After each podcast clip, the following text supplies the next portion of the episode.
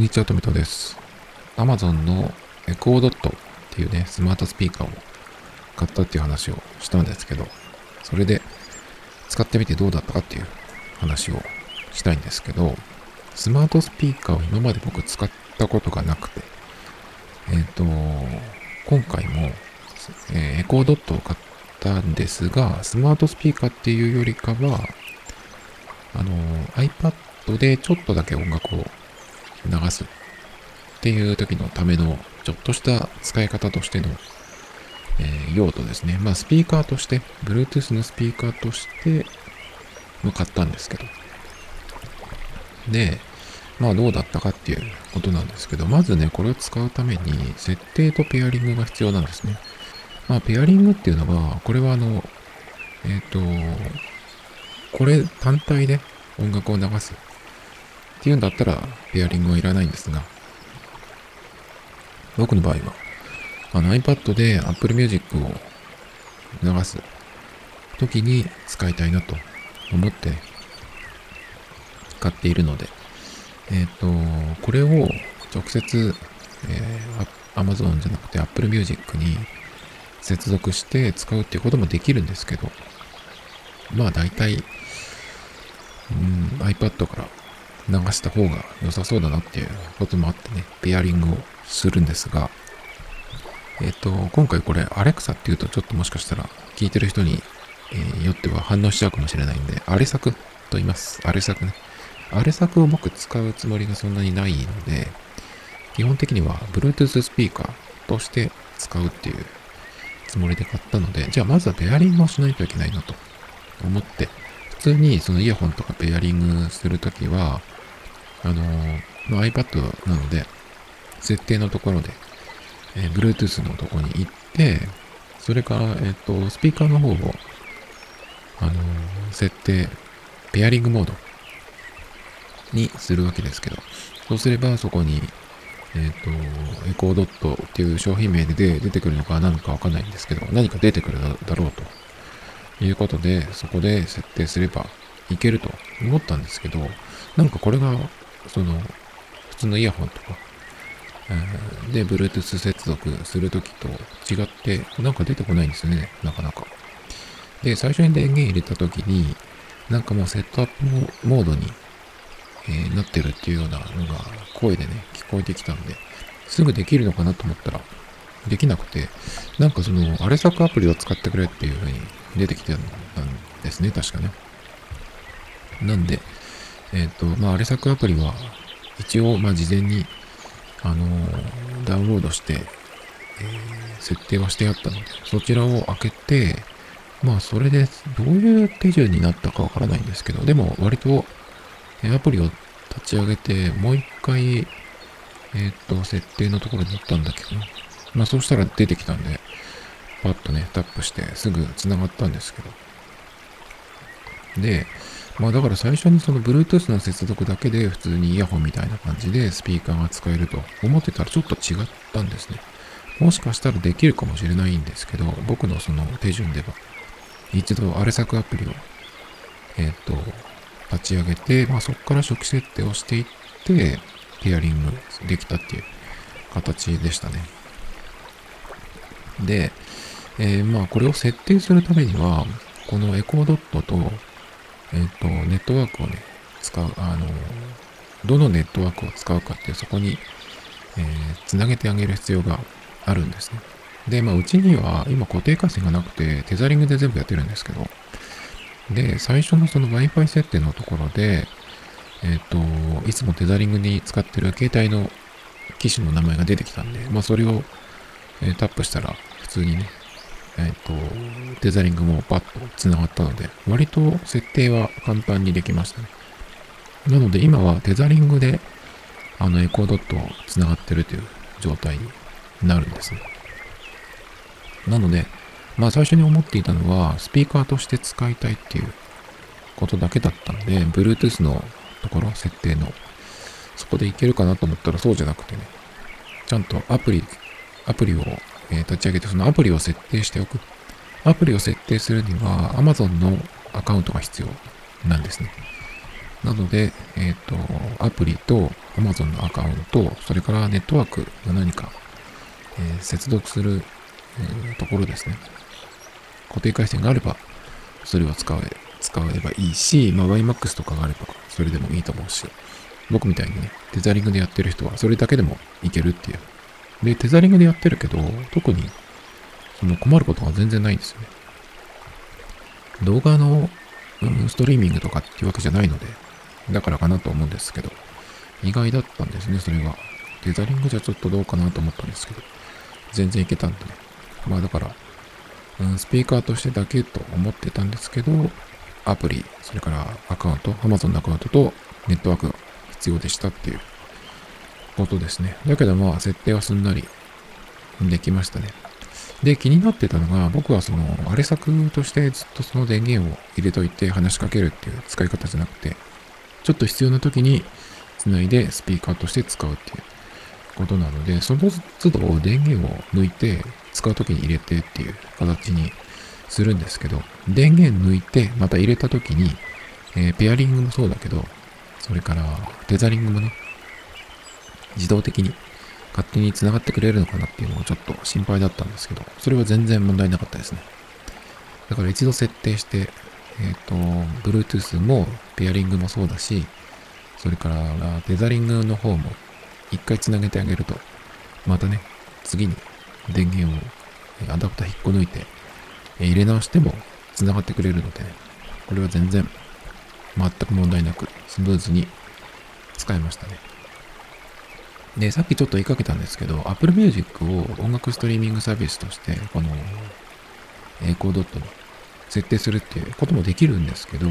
なんかね、うまくいかないんですよ。えっ、ー、と、プレイリストの名前が分かってて、これをかけてほしいっていうふうに言っても、そのプレイリストはありませんっていうふうに言われちゃうんですよね。例えばね、ちゃんとしたそのプレイリストの名前を、えっ、ー、と、Apple Music の方で見て、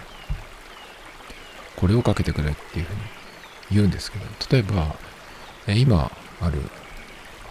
えー、Apple Music にあるプレイリストの名前、どれにしようかな。例えば、今ちょうどいいのがないんですけど、うーんと、今すぐ聞くのとこにあるかな。プレイリストの名前をちゃんと見て、それをかけてくれっていう、例えばダウンテンポベストをかけてって言うと、あの、これすべてのプレイリスト名とかがそうなるかどうかわかんないんですけど、それが言ったことが通じない。わかりませんって言われるんだったら通じてないなってなるんですけど、例えばここにあるダウンテンポベストをかけてって言った時に、ダウンテンポベストというプレイリストはありませんって言われちゃうんですよね。そういうことが起きるんですよ。プレイリスト名は通じてるのに、それが Apple Music にないって言われちゃうんですね。Apple Music でかけてって言ってるにもかかわらず。それがちょっと困るんですね。で、調べると、やっぱりこういう風に、え、なってる方が結構いて、で、YouTube で動画で開けてくれてる人もいて、それは何年か前のやつなんですけど、その時点でもダメでしたね。その、その方は全然滑舌が悪いとかじゃなくて、すごくはっきりしていて、聞き取りやすい声なんですけど、その、えー、プレイリストとかアーティスト名で言っても、あの、受けてもらえない、かからないっていうことが結構ありましてね、ほとんどダメだったんじゃないかな。だから、まあ、声で音楽をかけたいっていうんだったら、Apple のプライムミュージックなり、それのアンリミテッドに入ってないとダメっぽいですね。だから、えっ、ー、と、 Echo Dot の方に Apple Music をつなげる、Spotify もそうですけど、つなげるっていうことはできるんですけど、ちょっとダメっぽいと思っていた方がいいかもしれないですね。で、Amazon Music の方も僕は普通のプライム会員なだけで、えっ、ー、と、なんだっけ、アンリミテッドには入ってないんですけど、例えば、誰それの何のかけてって言った時に、それがアンリミテッドじゃないと聞けない、再生できないっていう場合は、えっ、ー、と、アンリミテッドに入ってくれっていうか、まあないですっていうふうに言われちゃうんですね。なので、まあ普通のプライム会員の人がこれを使いこなしたいなと思ったらね、まず、これもちょっとアプリの方見見ておかないといけないっていう感じになるんですけど、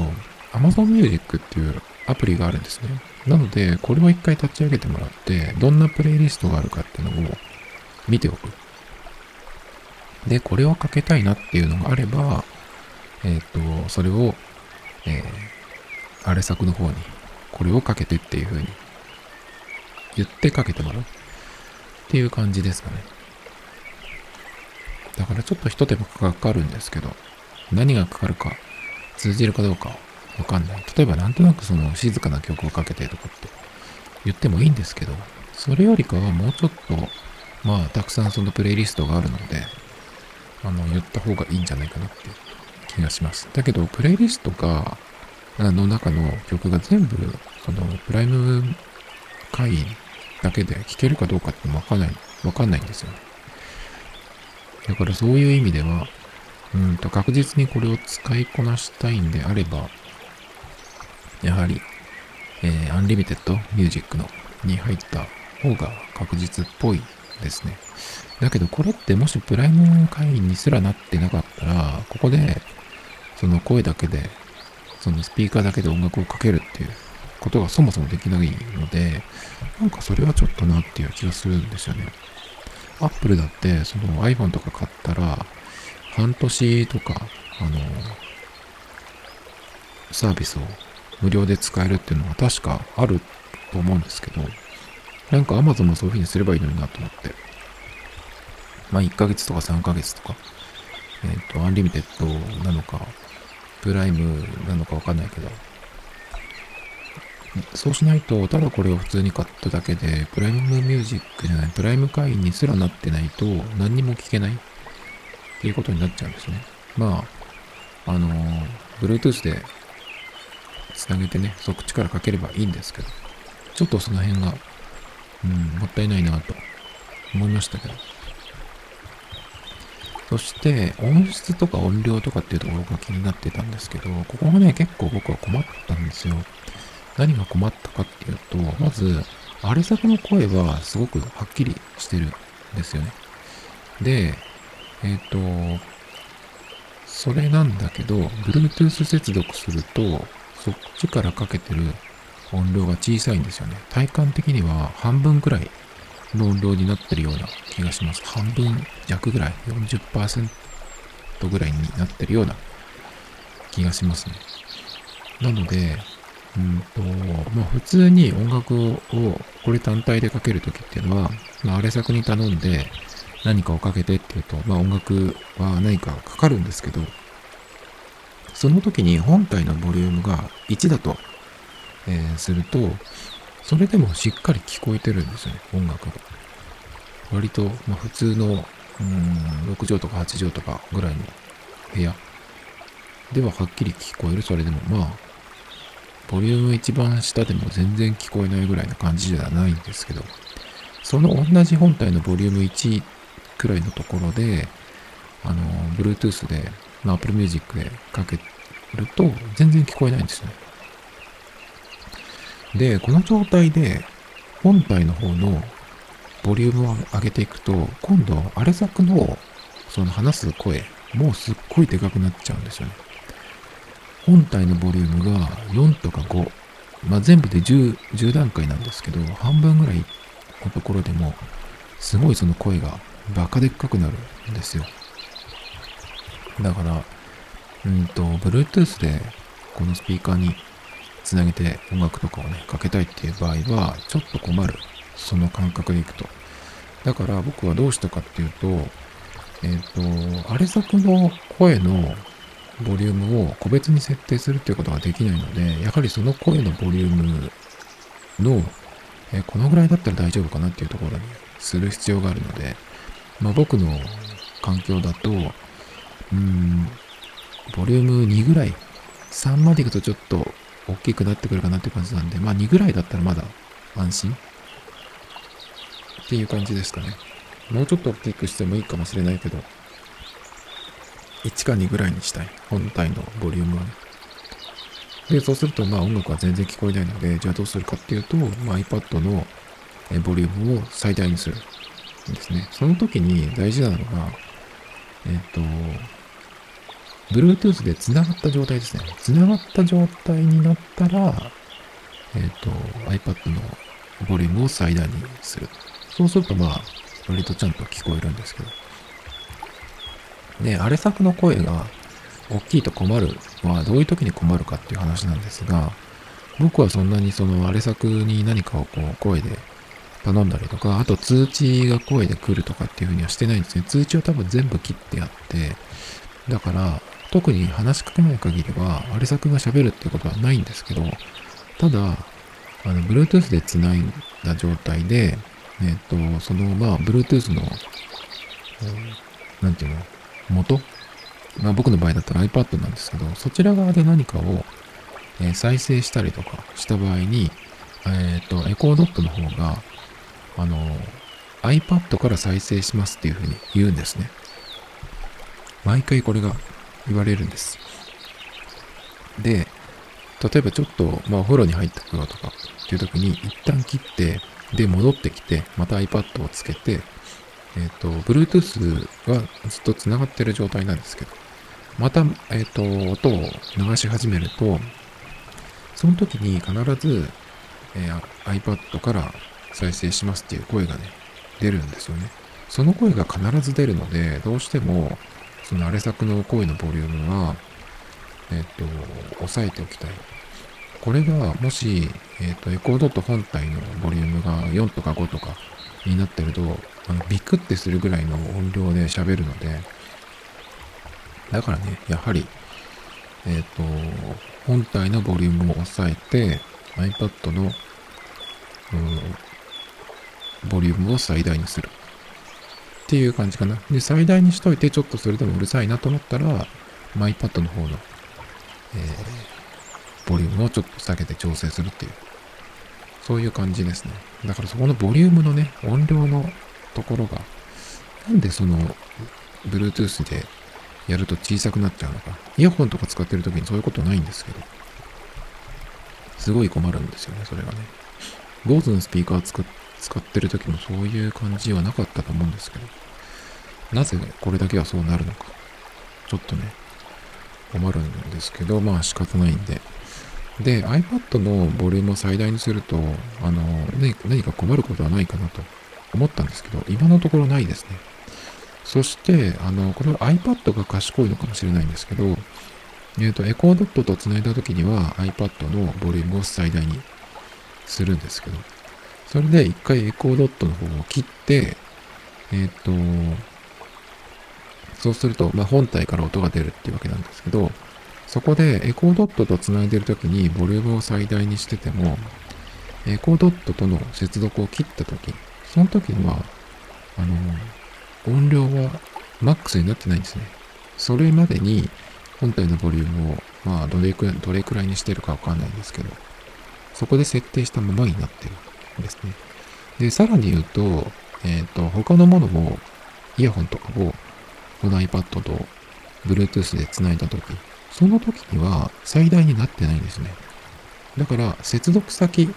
何と接続したかっていうのをちゃんと覚えていて、その接続先でどのくらいの音量にしてたかっていうのがちゃんと記録されてるっていう感じがするんですよ。なので、えっ、ー、と、エコードットで最大にしてたから、じゃあ AirPods と繋げた時に、えっ、ー、と、Bluetooth で繋げてるから、そこの音量が最大になってるかっていうと、そうじゃないんですね。ちゃんと AirPods、AirPods での音量がいくつにしてたかっていうのは、ちゃんと、あの、設定されてるっていう感じがしますね。だから、どこかでボリュームを最大にしたっていうのを覚えてると、それを避けないとやばいかなっていうふうに思うんですけど、そういうことは全然なくて。だからまあ、エコードットを使うときだけね、ボリュームを最大にしとくっていうだけでいいのかなっていう気がします。なので、まあ、声でかい問題はあるんですけど、割と簡単にそれも解決したかなっていう気がしますね。で、ちょっとこれ勘違いしやすいなと僕は思ったんですけど、ミュートボタンっていうのがエコードットの本体にあるんですけど、これはミュートっていうとエコーじゃないけど、あれ作がミュートするのかなとちょっと勘違いしたんですけど、そうじゃなくて、こちら側の言ったことが、えー、聞こえなくなるっていうことでね、まあ、ミュートボタンというか、マイクオフですね。まあ、普通そうか。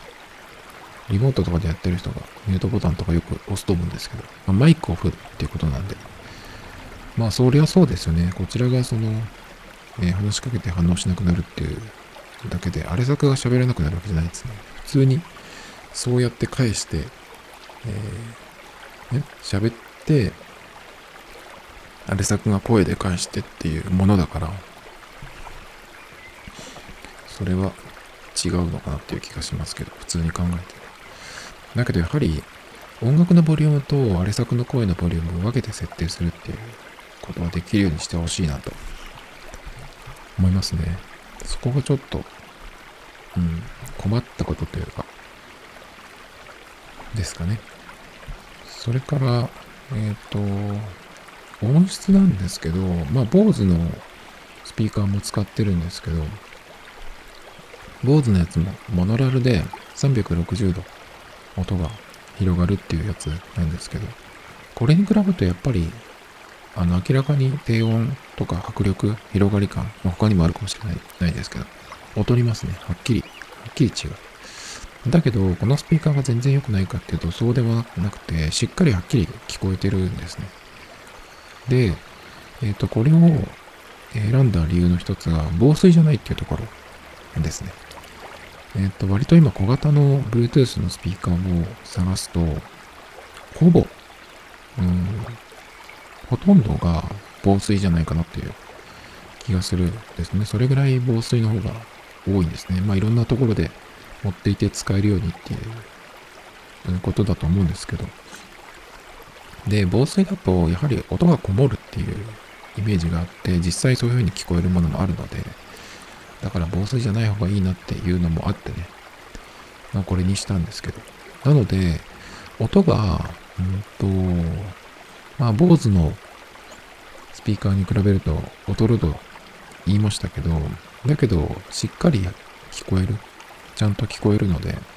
で、困るっていうようなね、音の、えー、なり方はしないので、それは良かったかなと思いますね。まあ、それがなかったから、えー、今回これにしたんですけど、そういう意味では正解だったかなと思います。こもった感じの聞こえ方はしないんですね。そして、えっ、と、まあでも一と一通りいろいろ聞いてみて、音楽もそうだし、まあ YouTube とかで、えっ、ー、と、ポッドキャストとかのトークとかも聞いたりしていろいろ音を出してみると、トークとか人が喋ってるのを聞くんだったら iPad の本体のスピーカーの方がいいかなっていうふうにちょっと思ってしまいましたね。だから iPad のスピーカーっていうのは、え、本体、画面を自分に向けた時に横に音が出るっていうような感じに、え、なっているし、まあその、なんだろうな、音楽用のスピーカーとかに比べたら全然小さいと思うんですけど、でもはっきりよく聞こえてる。だから iPad のスピーカーって、あの、ちゃんとしてるんだなって思いましたね。まあ音楽を聴くっていうことに関してはちょっと物足りなさがあるけど、なんかその、喋りを聞くとかっていうことでは、だったらね、なんかエコードットから鳴らすより iPad の本体の方がいいかなってちょっと思っちゃったりしましたけどね。まああとはどこに置くかっていうのもありますけどね。エコードット。そういうのがちょっと気がついたとこかな。あとはまあ、一つだけ何かスピーカーを買うっていう場合で音楽を聴くのがメインだったら、まあこれはおすすめしないです、正直。っていうのは、うーんと、そうだな、まあさっき言ったの、その、BOSE のスピーカーと比べてっていう、まあ値段も全然違いますけど、あとね、あのこのエコードット、僕第3世代っていうのを買ったんですが、エコードットだったら第4世代以上の丸い形の方がもっと音がいいみたいなんで、そちらをね、おすすめしたいかなと思います。小さいものでっていうんだったら。ねで、そんなに小さいっていうことにこだわらないんだったら、エコードットじゃなくて、エコーっていうね、ちょっと大きいやつ、同じシリーズの、そっちの方がいいんじゃないかなと思いますね。そちらの方がモノラルじゃなくてステレオっていうのもあるので、値段もだいぶ違いますけど、でも1万円台ですね。2万円はいってなかったと思うんで、その辺の方がいいんじゃないかなっていう気がしますね。あと気になるのは、えっ、と、テザリング、テザリングで僕使ってるって言ったんですけど、もしそれテザリングで使ってる時に、携帯のバッテリーが切れたっていう風になった時、えっ、と、スピーカーだけで使えるのかどうかっていうことですね。ネットに繋がってないとダメなのかっていう、そこがちょっと気になるところですね。そんなとこですかね、ざっくり言うとね。でもあの、他の音楽ストリーミングサービスとうまく連携できてないっていう、まあ僕の場合は Apple Music で試したらダメだったって言ったんですけど、そこがね、うまく連携できないのは、えっ、ー、と、技術的っていうよりかは意図的なのかなってなんとなく思ってしまうんですよね。できなくないだろうと思うんですけど。Apple と仲が悪いのかわかんないですけど、まあ Spotify とか、ポッドキャストの、Apple のポッドキャスト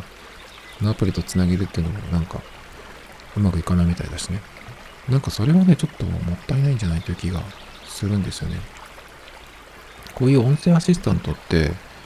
一番使われてるのって多分あれ作だと思うんですよね。iPhone を使ってるけど Siri はほとんど使わないっていう人結構多いんじゃないかなっていう気がするんですね。外で Siri とかオンにしてたら誰かが言ったら自分でも反応しちゃうとかいうこともあるので結構うんオフにしてる人が多いんじゃないかなと日本人の場合は特にね思うんですね。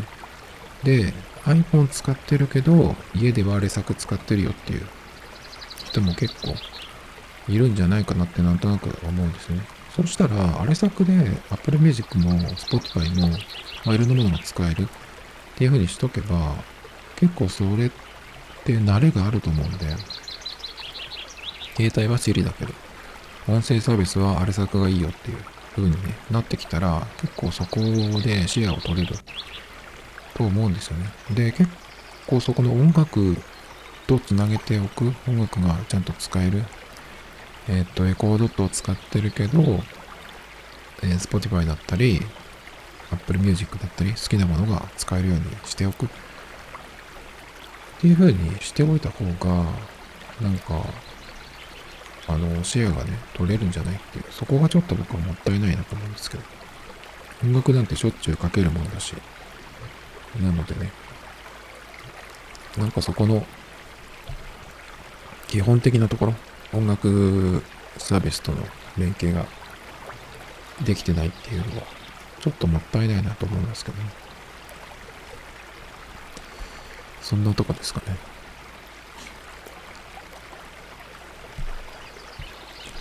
あとは、そう、僕、あれ作を初めて今回これで使ったんですけど、反応がすごく良くて、ボソッと小さい声で、あれ作って言っても反応するんですよ。即反応。すごいビビりますね。ずっと聞いてるのかっていうぐらいビビりますね。だけどこれに関しても、えっ、ー、と、録音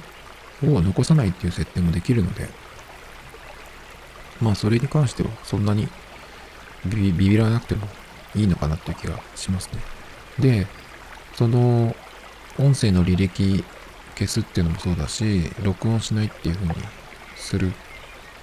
のもできるんですけど、それをやるときに、あの、録音オフにすると、その分、まあ、学習機能、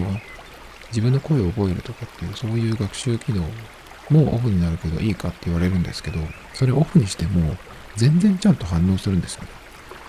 今まで僕が使ったことのある音声サービスっていうのは、Siri と Google うん、アシスタントと、このアレ作なんですけど、このアレ作がぶっちぎりで反応がいいですね。ちゃんと聞いてくれる。一番僕にとってあの相性が悪いのは Siri ですね。Siri は全然、全く通じないっていうぐらい通じないですね。だから、音声のえー、喋って文字にする書き起こし。あれも、まあ、相性のいい人は Siri、Apple のやつでもけるみたいですけど、僕は全然ダメですね。その代わり、その代わりっていうか、うん、Google アシスタントは結構、あの、文章が書けるぐらい反応してくれますね。まあ、この2つは、まあ、特に Apple のやつなんかは、あの、仕組みが違うらしいのでね、まあ仕方ないのかなという気がしますけどでもあれ作の反応本当にいいですねはっきりあの分かってくれるっていう感じがしますね。あの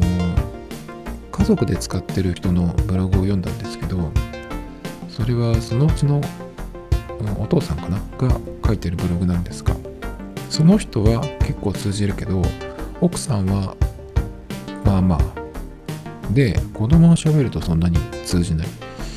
みたいなことを書かれててまあ単純にそのお家のお父さんが一番よく使ってるから学習されてるいうこともあるかもしれないですけど。だから人によってとかあるかもしれないですけど。まあでもこの荒れ作の反応本当にすごいなっていうのはちょっとあの驚きましたね。そんなとこですかね。アダプターのケーブルがちょっと短いなっていうのは感じたかな。どこに置くかっていうのもありますけど置く場所によってはちょっとケーブル短いから延長コードがあった方がこともあるかもしれないですね。これはあのバッテリー内蔵じゃないのでどうしてもアダプターが必ず必要なんですけど。まあでも、うん、買ってよかったかどうかっていうと良かったと思います。まあ常にあの動かしてるってわけじゃないですけど待機状態で、えー、どのくらい通信とかしてるのかなっていうのをちょっと調べたんですけどほぼしてないみたいですね。